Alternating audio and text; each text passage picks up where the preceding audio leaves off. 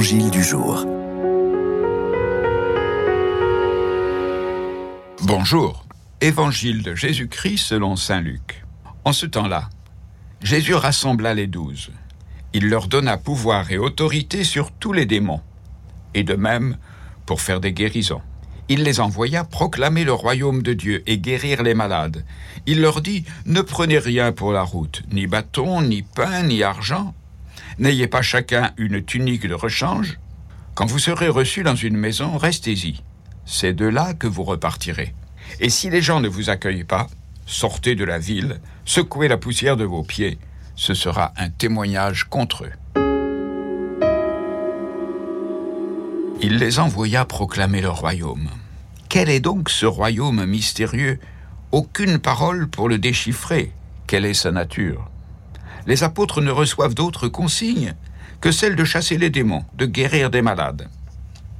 Déjà, à travers ces signes, il nous faut comprendre un appel à la libération de tout ce qui entrave notre marche, de tous ces grands et petits démons qui nous gardent en dépendance le maître de ce royaume nouveau sera sauveur pour chacun, sans pour autant s'imposer par force. Dans l'attention aux malades, c'est un Dieu qui s'abaisse, qui se fait proche des souffrants, de tous les méprisés, qui vient se révéler à nous. En filigrane, nous est révélé non seulement le Dieu de nos pères, mais le Dieu Père, plein de tendresse et de pitié. Jésus, messager de la bonne nouvelle, est venu dépouiller de tous les attributs de nos puissances humaines. Il s'est fait le plus petit. Il sera défait de tout, anéanti sous le bois de la croix. Il s'en remet à l'unique autorité, celle de son Père.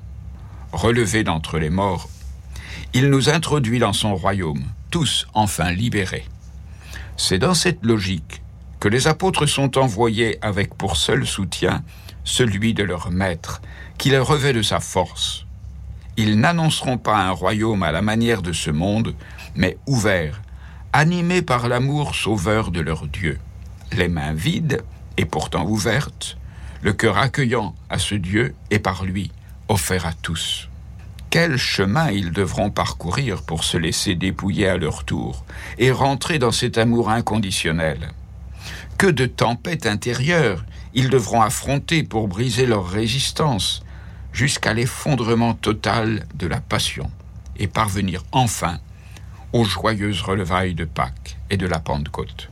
Alors totalement oubliés d'eux-mêmes, abandonnés au souffle nouveau, investis par l'Esprit de Jésus, ils seront témoins par toute leur vie de ce Dieu d'amour qui les a choisis.